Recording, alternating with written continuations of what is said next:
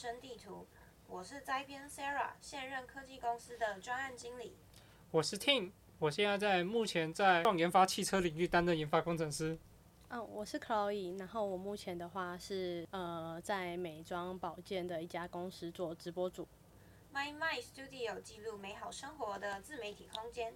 My My 为全台北最美的 Podcast 录音室。除了提供完善且优质的录音设备外，也提供六种不同主题的录音空间租借。无论你是录制 Podcast、YouTube 直播、线上课程、商品拍摄等等，一间录音室就能多元的使用。麦麦用声音传递美好理想，用空间品味质感生活。使用折扣码 Exchange S C H A N I G 即可享有租借录音室的九折优惠哟。好，近年来，世代改变，人人都能当网红，人人都想把自己的热情变现。但在市场饱和的状态下，谁又能将内容创造思维打进观众的心里？谁又能博取观众的眼球呢？因为现实的摧残，也让更多有能力的创作者起步困难。要如何才能连接观众，创造世代改变？这一集 S Impact 邀请在 Dcard 的剪辑师 Leo。他同时是一位内容创作者，在 IG 上拥有八点八万粉丝，分享日常生活给有同样想改变世界的年轻世代。现在就让我们隆重欢迎 Leo 来做分享。哎呦，大家好，Leo，我是 AKA Dcard 九千，我是框几个小姐框起来的 Leo。太长了吧？哎，好，Hi Leo，很开心你可以来上我们节目。那对于听众来说，他们对于 Dcard 都非常的熟悉。也看多很多影片，像是 Dcard 寻奇等等，认识了不同的成员们。那可能他们对于 Dcard 的影片团队实际上的工作内容可能比较陌生一点，能不能请你介绍一下 Dcard 团队平常的一些工作内容呢？OK，那基本上 我们在 Dcard，我们 Dcard 主要是分社群嘛，然后再就是我们这个 Dcard 这个 YouTube 频道。那基本上我们的人员编制就是有呃企划、剪接师。跟社群的部分，那我们的社群主要是负责，呃，就是我们 IG 的上面的经营，还有我们短影音的部分。然后再我就是剪接师，我就是负责，呃，比如说剪 D 刊的调查局，或是寻奇，或是一些我们的特别企划等等。那我们企划职位的部分就是负责发想我们这个频道的主题，然后还有想，呃，除了想调查局或想寻奇的主题之外，也会想一些特别企划内容，然后。还有跟一些业配的窗口去做对接的部分。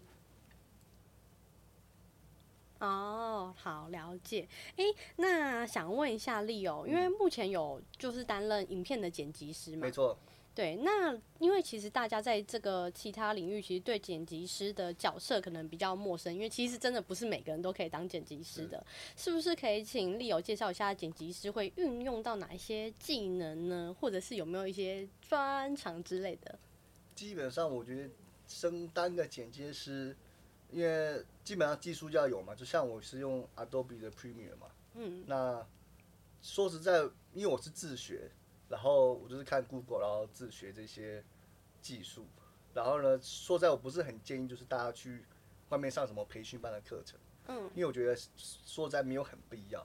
就是其实你看网络上现在网上现有的教学资源，其实都可以学会一定的剪接基础了。对啊。接下来就是熟能生巧，多剪然后多练习。嗯。再来呢，我觉得很需要的特质是，剪接是要看的东西很广，尤其你是做。新媒体时代的剪接师，因为，呃，以前以前可能以前的剪接师他们可能都比较专投电影，或者是 MV 或者广告，所以他们看的内容会偏局限。那像我们现在做，比如说你说 YouTube 或者是现在短音等等之类的，我们可能要看很多，比如说像年轻人会喜欢动漫啊、迷音啊，或是可能韩剧你都要去涉猎，因为像我们想梗啊，或者想很多的。东西或者丰富它，呃，这个影片的这些内容，我们必须要参考很多不同的来源跟资源，然后来去做很多的这种编排。所以我觉得 就是要多看，然后不要去吝啬的去觉得说，比如说像像有些剪辑师会觉得，呃，YouTube 的东西那都不那个不是我喜欢的啦，那不是我不要看啦，或是现在也是也是会有一些剪辑师会觉得，啊，那 TikTok 那东西那什么是什么鬼啊？什么好看那种剪接剪接太太烂了嘛？那种跳剪什么什么之类的。但说实在，我觉得内容没有分好坏，就是你只要能做出有流量可以传销的内容，我觉得就是一个好内容。说实在的，就是在这个时代，其实真的有时候质量不是决定的一切。对啊，所以所以真的是要多多看，就这样。了解。那如刚刚你所说，那 D 卡在团队中剪辑是需要什么样的特色，或者是所需要的一些什么样的人才呢？人才哦，嗯，我觉得我们 D 卡需要人才，可能是个人魅力，我觉得要要有一定。就是因为我觉得我们团队刚起步的时候，我们每个人的个人特质，我觉得都蛮不一样的。虽然有很多。其他公司也想效仿我们去做，复制我们这种品牌的做这种 YouTube 模式，可是他们很多找的人，他们的个人特质都太相近了，就是变成是你一个主题，它不会有新的火花或激起新的共鸣，大家都是讲了一个意见，旁边人可能只是哦附和附和的这种感觉，所以呃，我觉得呃，在我们我们 D 卡在面试人的时候，其实我们会看。对方跟我们频率合不合？那再来就是他的经验跟技术嘛。那比如说像，呃，以剪接师这职位来讲好了，我们其实没有很看资历，我们比较看的是他的创意程度跟他看的东西跟我们没有合。像我举个例子，以前之前有一些什么电视台剪接师来面试我们频道，或是有些很资深的 YouTube 剪接师有来面试，他们剪的东西就非常非常的，我只能说就是很匠气。就是有时候很 old school，就是你你就是因为我们会给对方试剪我们的调查局，然后呢，我们我们都会希望创作者给我们，我我们希望面试者给我们新的东西，带给我们一些新的东西，新的 feedback 给我们，看有没有什么东西可以碰撞。可是有一些人他可能就是剪到可能真的是已经很工匠的感觉了，所以他们丢出来东西，我们就觉得哇，这个好像是五年前、十年前的。这种老综艺的剪接方式，所以我觉得啊，这样就不行。然后我举例一个，我们团队的有个成员叫 Rice，他他的资历很短，他剪辑可能就是两三年的经验，可是他的创意跟他的想法，他丢出来作品的时候，哇，好，我有没有觉得哇，他除了可以跟上我们的风格之外，还可以给我们在这个风格之外还有新的东西进来，所以我们二话不说，那时候就把他马上录取了，所以。我们团队其实没有很看就是资历的升级，反正真的是你的个性好不好相处，那跟我们频率有没有合，然后当然你有没有一些比较个人的魅力在，然后接下来就是呃你有没有热忱跟那个创新的想法，可以跟我们一起经营这个频道，才是比较重要的。了解，了解。那剪辑师一天的工作都在做些什么？那你又会怎么跟你的同事做合作呢？基本上剪辑剪辑师一天的工作就是就是一直在剪。那基本上我们拿到素材之后，我们就是会先剪初剪嘛。对。然后初检完之后，我们会先给企划看，那看企划有什么意见，说，比如说像调查局，他们说哦，我们需要哪个受访者捡回来，或者是哪些受访者这个片段不要。那讨论完之后，我们就开始。进到就是上综艺制上效果，然后上音乐上音效，然后呢，全部完成之后呢，再会给企划讨论说，哎，有没有哪里要改，或是有没有更好的梗或更好的想法？OK 的话，就其实基本上就是等这支影片上片，我们一天就是换下一，我们下就只有换下一支影片了，对。了解。对啊。那平均一支影片大概你的工作天需要花多久呢？差不多是八到十天左右。怎么会这么长呢？因为说实在，我们片算是我觉得 YouTuber 里面的片里面算偏难剪的。因为像以前我剪九面秀或是九十号对决，那时候一集可能二三十分钟，可是我花的工作天可是也是差不多。然后我们片可能八到十十二分钟不等，可是一半的时间我却要花同样的工作天，是因为我们剪辑上面很重 flow，就是。虽然你们这样顺顺的看过去好像没有什么，但是我们从开头的安排的破口到起承转合，然后到我们的谐音梗啊、吐槽梗啊，这些都是，这是绞尽脑汁在想。因为我们的焦点跟重点都是放在受访者身上，有时候不一定放放在我们身上，所以我们必须要让强化到受访者每一个精彩故事，它都有一个很好的起承转合的结尾，所以那是都是经过精心设计的安排，所以就会比偏向一些，应该说跟其他比较比较照线性走的一些节节目或是内容会比较不一样。如果我如果如果我们调查局可以就是那种很线性，就是哦，第一组访第一第一组访了，然后第一组剪完，第二组访完，第二组剪完，这样顺顺顺这样剪，其实很快就剪完了。可是我们重点是我们还是会有一个 flow 的节奏跟交叉互剪安排。我们我们都会称自己是恶魔剪辑啊，就有时候会对调换一下对方的这个话语之类的，让让他可能看起来更通顺，或是更更有冲突感等等之类的。对，了解。好，那想要请问 Leo 担任剪辑师大概多少年的时间呢？为什么会想要成成为剪辑师？哦，我觉得成为剪辑师也是误打误撞啊。嗯，我目前大概已经一二三四五六哇六年了吧？这么久？没错，但其实我是很晚才接触剪接的，我在二十六岁才当开始当剪接师。哦。然后因为以前我是气管系嘛，那气管系毕业之后其实也不知道干嘛，对，然后。那时候就游历了很多奇奇怪怪的工作，然后最后是因为那时候我朋友有问我说，呃，你你有没有兴趣当警戒师？因为他那时候他们刚开始草创一个 YouTube 频道，需要一个剪接。我说哦，好啊，虽然我没什么剪过，但是我可以试试看。对。所以我就这样硬着头皮就上来台北，然后当剪接师这样子。嗯。然后就从那个频道开始打一些基础功、基本功之后呢。后来就离开那那个团队解散之后就离开到那个一间网络经纪公司，然后在那网络经纪公司的时候就是认识了九妹，因为我是那间网络经纪公司节目部的剪接师，是，然后那时候正逢二零一八、二零一九 YouTube 就是开始大爆发的时候，很多 YouTube 开始在转型，就是呃比如说像九妹早期可能是以什么开箱啊或者是实测为主。然后他说他想要开始做一些比较大型的实境节目，所以然后呢，你看那时候也有一些网，比如像圣杰，他开始出歌，然后开始出自己的戏剧。那个时候，在那个在那个在那个时期，我们会觉得是一件很屌的事情。虽然说现在看起来好像稀松平常，可是，在那个时候是因为所有网红都在刚起步，而且他们没有什么做节目的经验跟资源，他们也没有这种剪节目的资源、拍摄的资源都没有，所以。在那时候，他们他们完成一件事候是一个很大里程碑。那时候对我们来讲，对。然后那时候九妹就来谈合作，然后因为我是该节目的剪接师，所以变得就是我是跟九妹配合这样。所以大家都会说九妹是我老板，但其实不是，我只是跟九妹合作的一个剪接师而已。哎、欸，大概是九妹，大概她 YouTube 频道几多少人追踪的时候你加入？三四十万吗？哦，三四十万的时候，还是四五十万忘记了。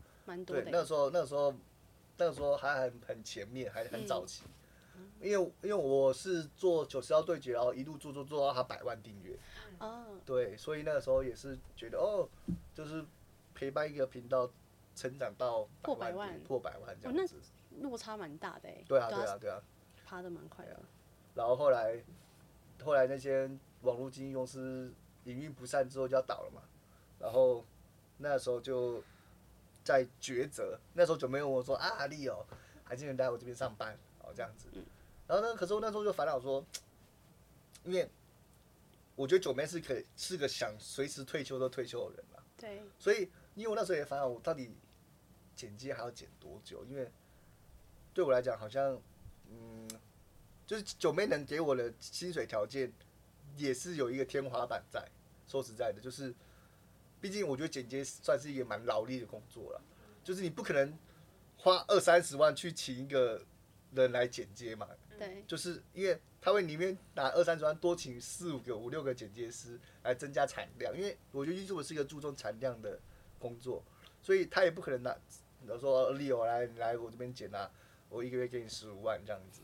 然后呢，因为我就一一个脑袋一双手，我一个月能剪片可能就是那三四支、四五支而已。也是有限，对啊，再怎么拼都有限，对吧？后来呢，那时候，呃，因为慢慢跟我是前同事嘛，然后慢慢他是企划，然后呢，他就先那时候他先离开我们那间经纪公司，然后他先到了迪卡面试，后来呢，慢慢就先密我说，哎、欸，利用我们这边迪卡在组一个新的团队，不知道有没有兴趣来聊聊看？我们现在缺剪接师。后来我就想说，好吧，我去迪卡聊聊看，好了，想说看会不会有不一样的发展跟机会。然后聊一聊，就觉得哎，聊了，感觉环境还不错啊，什么什么之类的，我就觉得好吧，那就给再给自己试一试看看的机会吧。因为因为我经我也是跟经历很多创业期，就是以前开民宿，然后然后做选站，跟朋友做选站，然后又到跟朋友一起做 YouTube 频道，然后到现在又到又到 D 卡，所以对我来讲，我经历很多分分合合、风风雨雨这样子。是开民宿吗？对，开民开民宿，开民宿，以前在台中开民宿，对。然后我就觉得啊，我快要快要那时候快要三十，二十九还三十吧，那时候刚进迪卡的时候，就啊，再给自己一次机会，就是再从一个新的团队再重新出发一次看看。对。然后呢，哎，想不到就是这样一路做做做做做做做就做起来了，对。那在你过往跟九妹合作的剪辑师经验呢？嗯。然后还有跟现在在 D 卡担任剪辑师，你觉得会有什么不同吗？哦，我觉得最大的不同是，你有人可以给你切磋跟竞争。哦。因为在九面那时候剪的时候，就是我负责主剪，然后有一个助理剪辑师来帮我处理一些比较杂的剪接工作，所以那时候我再怎么剪都疲，很会很疲乏。疲乏的原因是因为我没有人可以讨论剪接的东西。嗯。再来就是九面的影片。的流量好坏其实不在于我剪辑的身上，而是在于他影片的内容题材有没有中。对。所以我会觉得哇，就算这支影影片好百万点阅好了，我也觉得哦，那就是达到达到一个成就感之后，就很快就觉得很空虚，觉得好像也不是因为我真的剪特别好那种感觉嘛。对。虽然说很多人都会说啊，你是百万频道的百万剪接师啊，什么什么之类的。然后那时候虽然也开始很多外部的这种剪辑的案子来找我来剪，可是我也我也觉得，哇，我好像剪辑的想法跟技术就好像停滞不前的感觉。可是来到 D 卡之后，因为我们 D 卡的剪接师开始越来越多嘛，所以你会知道哦，每个人的想法跟风格，或是他们带来的新的元素，会激发你说哦，比如说像那个时候，那时候主要是剪接师是我跟 Daniel 嘛，然后 Daniel 那个时候就是。他可能今天 剪了剪了一支，你看完之后觉得哇，这支这支有八十分，哇，好好笑。然后呢，画的时候我就觉得哇，我还在超越他，所以我这次剪了一个八十五分的东西，我觉得哦，我好像可以了。结果他又再剪了一个九十分的东西，又觉得不行，我我我下一次也不能输他好笑，所以你会想要在网上不断的 push 自己，觉得哦，就是借鉴他好的东西，然后彼此互相切磋或彼此讨论。所以我觉得。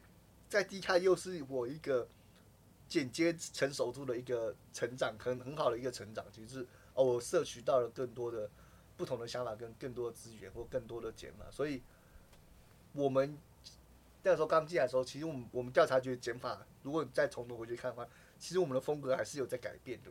然后到现在这种最后这种成熟期完全体的阶段，对啊，这是最大的不同，我觉得。了解。那我们也知道，Leo 除了剪辑师之外，也常常看 D 卡的影片，看到你客串啊、演出啊之类的。那也参加不同的活动。那这部分的工作有没有可以请你分享给观众一下？哦，演出的部分呢、哦，我想想，嗯、因为我们是从幕后转幕前嘛。对。然后我觉得最大的差异是，呃，我想一下，从哪里开始讲？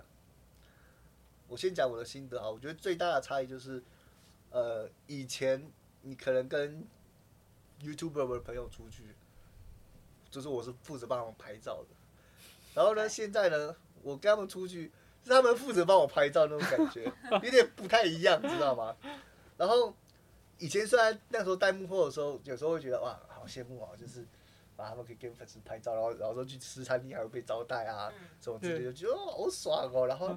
感觉他们那个叶配接到那个手软啊，然后听到九边赚的那个数字就哇，那九妹怎么赚这么多啊？然后就说他买房什么什么的，然后那时候觉得很羡慕。然后后来自己开始到荧幕前之后，开始被观众喜欢的时候，就觉得，哎呦，想不到风水轮流转，终于也轮到老子啊，那种感觉。对，然后因为那时候那个时候走在路上，因为我其实我在我在我们团队里面，我算是我蛮我算是蛮 enjoy 对于路上被认出来这件事情。对。像我们有我们有些团团团员会觉得，他下班时间就是没有很想要被打扰啊，或者什么之类，或者是说他呃他的夜配内容不想去做太多的外部曝光。对。比如说，比如说，因为像有些我们拍完的夜配影片，常常会问说，哎，我可以拿去公车站啊，或是那种广告的看板投放嘛，什么之类。像我都觉得啊，很愿意啊，有有多的钱赚，OK，还是多的曝光很好啊。可是我们有些团友就。哦，我我我我不想我的脸出现在那种微微秀旁边那个大荧幕什么之类的，对，想要低调，他觉得大家一直在看他的脸，可能他会很尴尬这样子。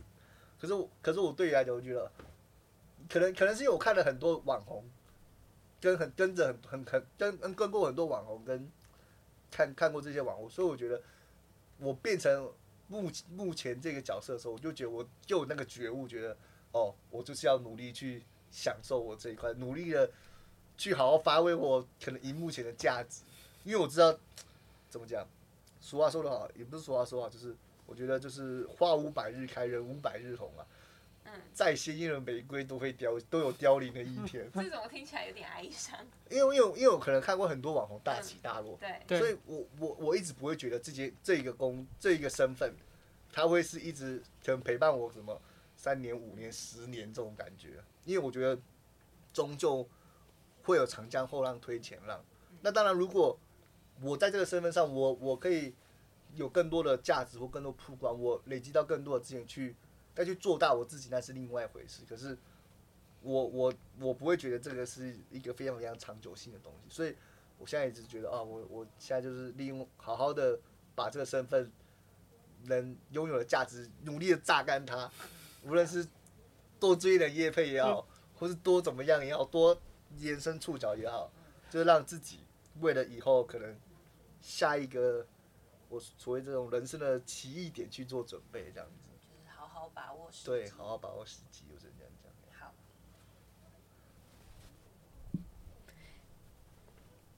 诶、欸，就像刚刚 Leo 有分享那个剪辑师需要具备的专长，那想要再问一下，那个剪辑师这个专业领域当中，会有什么样的技能认证或是证照是需要获得的吗？或是你平时会怎么样精进自己在这方面的能力呢？其实我觉得证照好像根本不需要，就我刚刚讲的，我觉得不用去外面上什么培训班啊，对啊，对，除非你可能这样成为什么。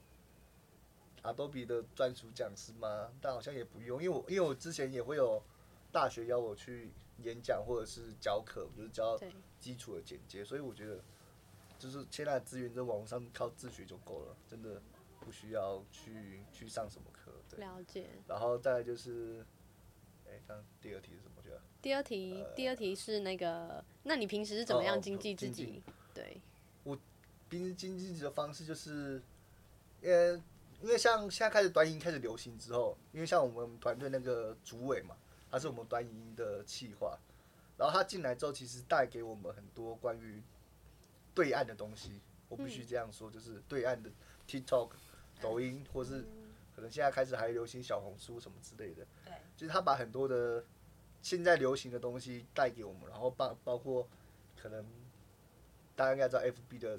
以前可能早期是爆料公社嘛，对，那现在又有所谓的霸社嘛，对，或者还有什么晕船乐界所，不知道你们知不知道？对，就是很多这种年轻人在在活跃的社团或是的这种地方，那我们才知道说哦，原来原来有这些东西，嗯，原来原来所谓说什么呃夜玫瑰，不知道你们知不知道？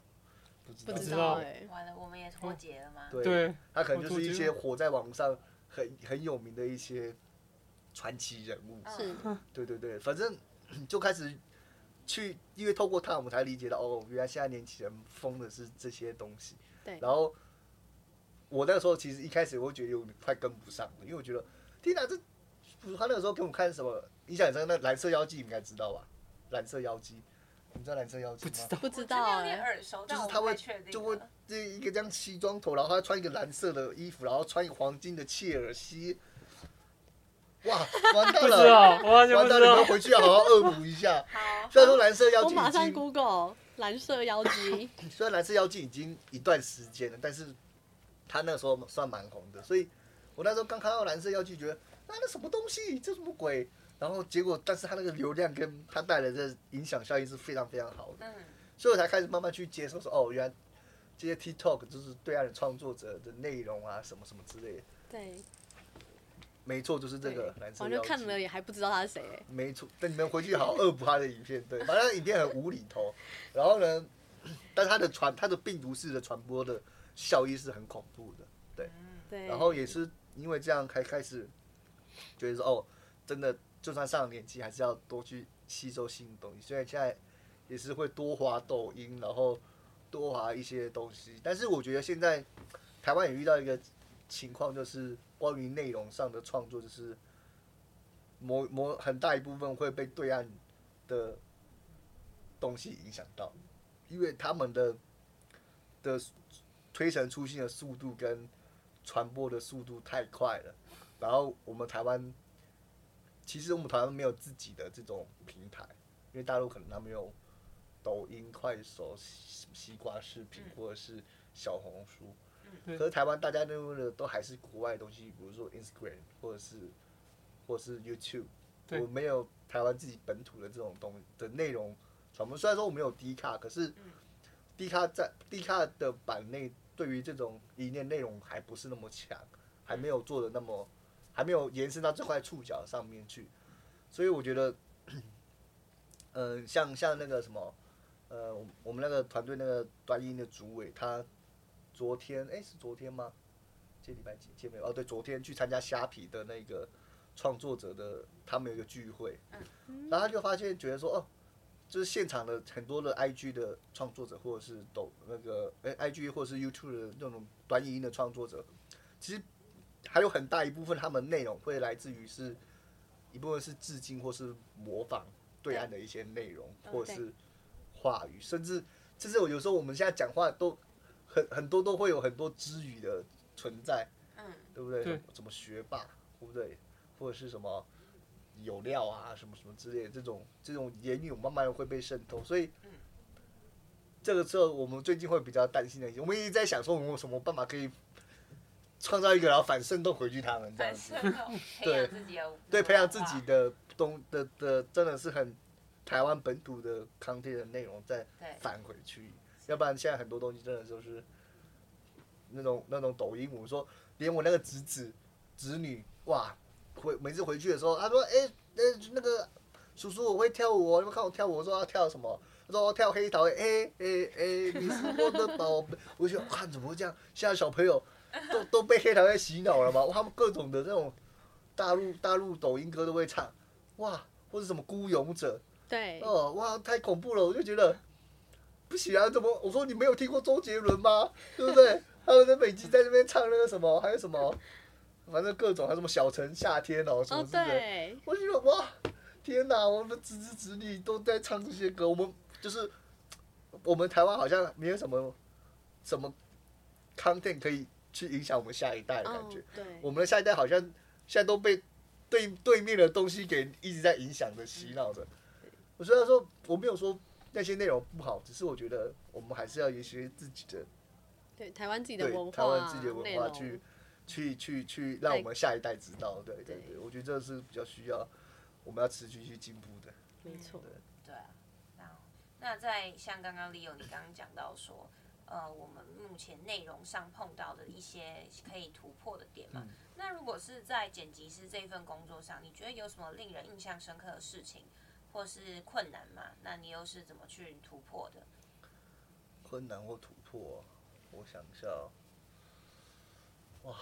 我觉得剪接现在的困难就是，呃，说说实在，我觉得以以我自己的工作上面来讲，我现在会遇到一个，呃，算是也不算瓶颈，应该是算是一个撞墙期。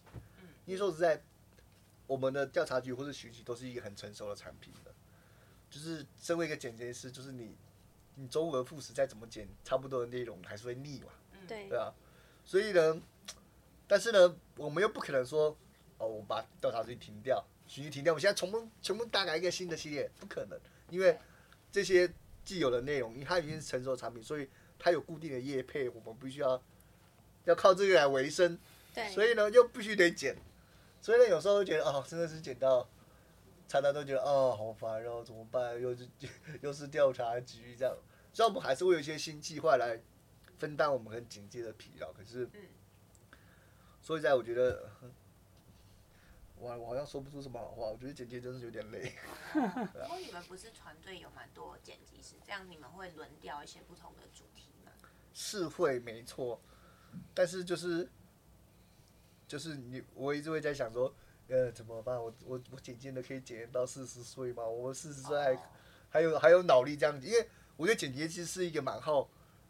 精神跟想法的一个工作，因为你真的要一直想，然后一直看，然后一直反复的去咀嚼，就是你你现在手上的内容跟素材。对。所以，我不知道，所以我我我我我现在很乐在做做荧幕面前的表演，可能有一部分也是对剪接的疲乏来去平衡，因为我觉得哇，做表演可能呃稍稍微轻松一点嘛，对啊。挑战不同领域。对，挑战不同领域，就是稍微斜杠一下。来来分担可能平时剪辑那个疲劳感，对吧？对，然后 Leo，据你所知，整个业界剪辑师的未来的职涯大概是怎样的发展？以及你对于你的未来职涯也有什么样的计划吗？哇，剪辑师未来职涯发展哦。对。完了，我常常都会偷偷说，如果我的小孩想要再当剪辑师，我去打断他的双手。没有啦，但我觉得剪辑师。这一块觉得是，呃，他是一个产业面向要去持续努力的啦。我我只能说，因为我觉得以新我我先不管可能，呃，电视台的剪接师也好，或者是呃，或者是传统广告或传统电影的剪接师也好，就拿新媒体的剪接师来说，我们的天花板很快就到了，就是因为它是一个非常注重效率跟产量的东西，所以。在这种情况下，你单个人的单个人的怎么讲？呃，我说薪资水平嘛，单个人的创造的价值水平是一定会会不不会比得上，就是多人来去创造那个效率来的有价值。是对，因为他因为 YouTube 是每天都要，可能每周可能一根、两根、三根之类的在更片，所以你每一支影片的它的所处的价值的。就会一直被稀释掉，除非当然你有做出一些，比如说好很年度的一个大企划、大剪辑什么之类，那可能另当别论。但是说实在，我觉得以新媒体来讲，剪辑是很快就会到一个天花板。如果你不想办法去转型是的话，很快就会遇到，无论是薪水上，或者是或者是那那个技术上的瓶颈。所以，我能给现在可能比较。新的剪辑师的建议就是，呃，不要把，呃，不不要把剪辑师当做是你一个长期发展的职业，你反而是要想办法从中，透过剪辑师的资源去斜杠一些其他的事情，我觉得啦。了解。了解。然后再就是还有什么，呃，还有他第二个是什么去了？你你未来的职涯你有什么规划？我未来职业规划就是努力接业配，努力赚大钱，很实际。很实际，就是因为我觉得，就像我刚刚讲的，我觉得这一份工作，它应该说这份职业，我不觉得它是一个长久性，所以我一定得趁这段时间不断压缩的，对，趁趁还有知名度的时候，赶快把可以累积的资源，无论是不一定是不一定是钱啊，而是而是其他的可能，无论是人脉资源啊，或者是合作的机会也好。能尽可能去把握，是，就是像我们现在，我也是很想尝试去反向去上一些传统节目，我也是希望，比如说，呃，比如说像像昨天，呃，我们跟陈柏霖拍片，那他最近在做一个实境节目叫《极岛森林》，他是做一个呃算旅游类的实境体验节目，这样，我们有说啊，我们第三季有有机会可以找我们啊，等等之类的，然后就是希望可以再多。触角再多延伸一点，让自己被看见，或是多去尝试的机会吧。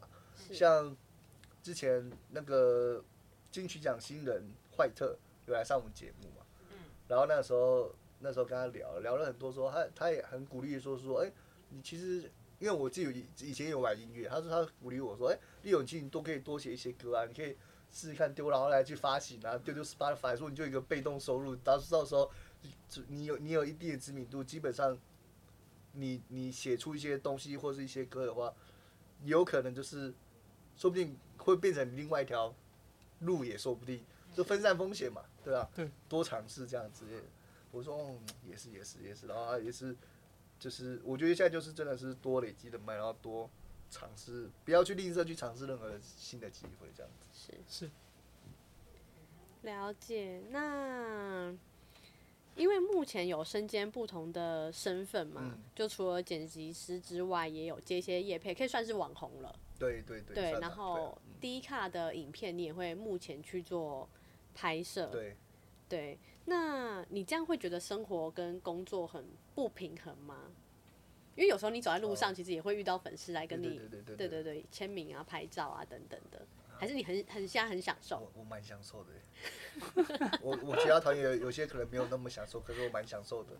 像 比如说，有时候我朋友会约约我，趁周末假日的时候约我去喝酒，或约我约我去夜店。对。然后他说。比如去到一个酒吧或去到一个夜店，他说：“哎、欸，你有你有，你去走一圈，你去走一圈。”然后我就去这样去那个在不是那时候我们去 Frank 嘛，我去 Frank 那走一圈，走一圈回来我就拿了一盘虾回来，这样。真假的？对，因为就可能被认出来，bartender 认出来要，或者是有有有有粉丝的包厢认出来要，然后他们就会说：“哎，你有你有来来喝酒喝酒喝酒。”然后他们就拿拿下给我或拿酒给我喝，所以我就这样。一盘这样端回来，是福利耶！对啊，就福利啊，福利。然后我也蛮享受这个 感觉，因为其实有很我是客家超人。对，有很多人就是那个工作跟生活是要分开的，但你是完全可以结合在一起。我是我算是蛮蛮蛮，可能可能我 ENFP 吧，我比较外向，就是因为很多粉丝可能会认出我们说，他们可能远远的不确定，说，哎，他们拿那个拿手机这样。你是利友吗？是吗？然后呢会，然后呢，因为你现在走出去就会有个雷达在，是，就看有啊那个视线好像没有人去看着，啊不是说有人在那边窃窃私语，我就转头我跟他们说，是我是，还、哎、要拍照吗？这样子，没有，他可能是要跟你说你石门水库没关啊，应该不太可能，我觉得，所以我觉得我蛮享受就是在路上就是跟粉丝打招呼，然后我也很乐于跟是跟粉丝拍照什么之类的，所以有时候很多朋友跟我出去的时候，他们就觉得。就是会会看到我一直被认错，就是看到谁我说哎嘿你好哎哎哎，我说你好啊哎是是是来要拍照吗？哎哎这样子会这样子，他真的会这样，他真的在外面真的会这样，这样其实真的蛮开心的，对啊。对啊，融入然后有点像是兴趣跟工作结合这样子，某种程度算是，就是因为我觉得呃我也不怕有什么，因为我好像也没什么个人隐私，反正反正就认出来就认出来，我觉得。我蛮自在的啦，可是我们我们有些团员可能觉得哦不自在，觉得哦哦包哦包，对对，可能就哦下班时间还要可能一直被认出来，可能觉得很累这样子。所以想要呼吁，如果就是 Leo 的粉丝以后走在路上，马上飞奔他去跟他要签名，热情的跟我拍照，什么都没关系。好，那好那。Leo，呃，在 D 卡也累积不少粉丝。那这些粉丝蛮多都是即将毕业的大学生，那他们即都即将踏入社会，那可能对未来的方向有些迷惘。那如果 Leo，你回到当时出社会时，你会给这些即将毕业的大学生有什么建议呢？我觉得哦，我觉得可能我希望他们在大二大三的时候，先认清自己的科系到底。的出路是怎么样？因为 其实很多很多统计调查都是说，很多人就是读了科系，跟自己未来真的毕业出走的路，其实是不很很多都很很少很少会一样的啦。除非是什么，你真的是什么读医生啊、律师啊那种科系的，你可能你的你你毕业之后，你会比较知道你工作的方向。就像其实像我们这种。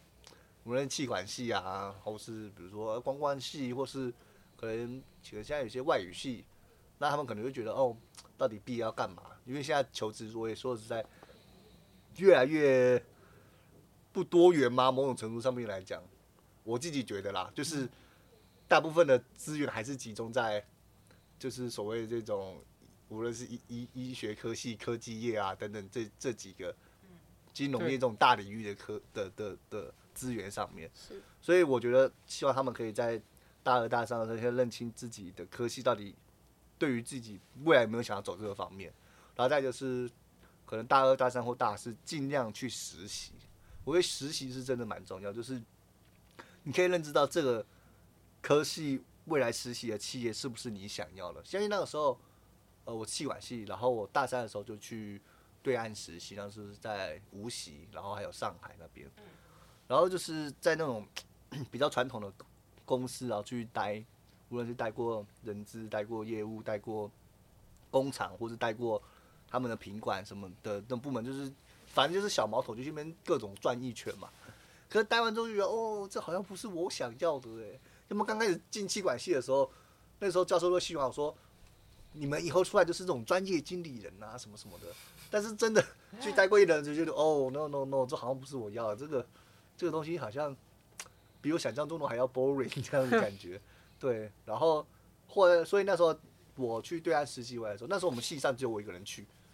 没有人，其他没有，我做其他朋友，他们都说，哦，我暑假要打电动，我要干嘛的。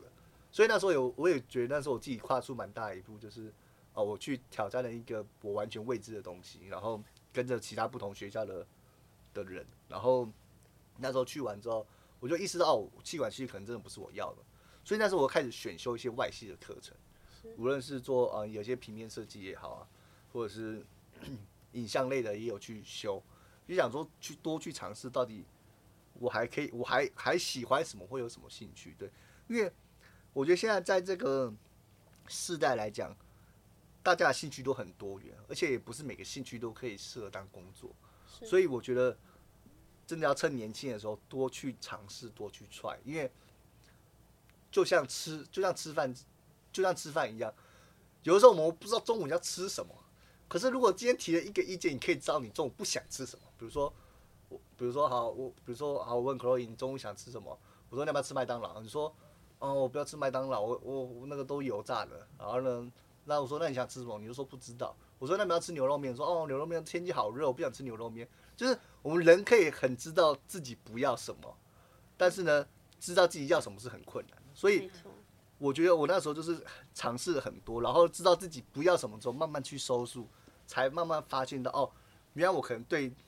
这几个可能是比较有兴趣的，然后再专心去尝试或专心去发展，我觉得这是可能比较需要的。然后大家也不要怕，就是说，就是烦恼，或者是怕是说哦未来会怎么样？因为我觉得学生时代就是你在学生时，你就要用力的去烦恼，越烦恼越好。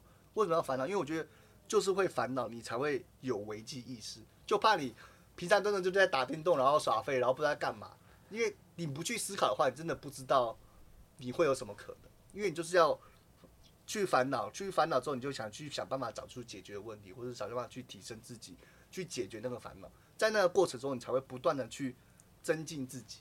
所以真的是趁年轻、有时间、有本钱的时候，努力的去烦恼很多很多的事情，然后慢慢去告诉自己往去尝试去看看往可以往哪里走。了解，哎、欸，真的很谢谢 Leo 刚刚的分享。我觉得这个是现在年轻人真的，甚至是应届毕业生、新鲜人真的不会去思考的事情。没错。对，我觉得你这个分享真的是对现在的毕业大学生、大四的学生真是非常好。那最后的最后，一定有很多的听众跟你的粉丝一直以来观看你们 D 卡的影片，而且喜欢你们的频道。如果他们想要加入加加入你们的团队的话，嗯，想请问你们目前是有相关的职缺，或是有希望招募怎么样的人才吗？我们目前，我其实我们 D 卡现在都是在大举征才，因为我们公司还在。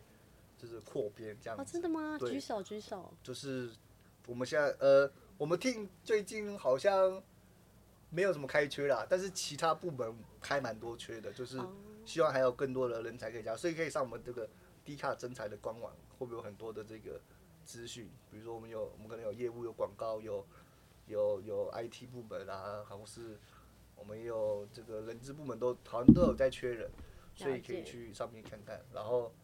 我们 D 卡需要什么人才啊？呃呃，创新有活力的人才。对大学生很适合。我觉得大学生刚毕业其实蛮适合来我们公司的。如果如果你一开始对于求职感到很害怕的话，我觉得 D 卡是一个非常好的第一个平台，因为我觉得我们公司好的怎么讲，呃，在招募上面或者是新进人员在进来上面，我觉得是可以感到很安心，就是你不会觉得这是一个非常压迫或窘迫的环境，而且我们在新人训练上面，其实我们有很多，呃，就是我们的人质很努力的是会带带一些所谓的这种，比如说互动类的这种。呃，算游戏嘛，也不算游戏，就是互动类互互动类的活动，嗯、然后去降低你对于公司的这一些，无论是呃，无论是这个工职呃呃职职能哎职能上吗，呃工工工作事务上，或者是跟公司的人的合作上的一些那种紧张感，而且我们每个人都非常非常的这个 nice 跟 peace，所以不用就是新鲜来我们公司第一份来我们公司，我觉得是非常非常好的一个环境。就是你真的不会怕说什么哦，进到一个新公司，大家每个人都好严肃，我好害怕，然后压搞得压压力很大，然后那吃便当还在厕所吃什么，不会有那种情况发生。我们我们我觉得我们公司的真的的优势真的是每个人进来真的是哇，一进来觉得很很舒适，很像回到一个大学社团的感觉。是，对对对对，大概是这样。了解，好的。那如果各位听众如果有兴趣的话，欢迎去 Dcard 的真才网来去。应征当 Leo 的同事，那我们来谢谢 Leo 在这一集精彩的分享。那真的让我们知道很多 Dcard 影片团队背后是什么运作啊？那怎么去产出这些有人气的影片？那也是让大家还有我们这个时代产生了非常多的共鸣。那 XINPAY 在各大平台都有我们的频道，欢迎大家订阅、追踪和分享给身边的朋友们，也欢迎到 Facebook Exchange 的粉砖帮我们按赞哦。再次谢谢 Leo 今天的分享，谢谢，谢谢，好，是这样吗？OK，没问题。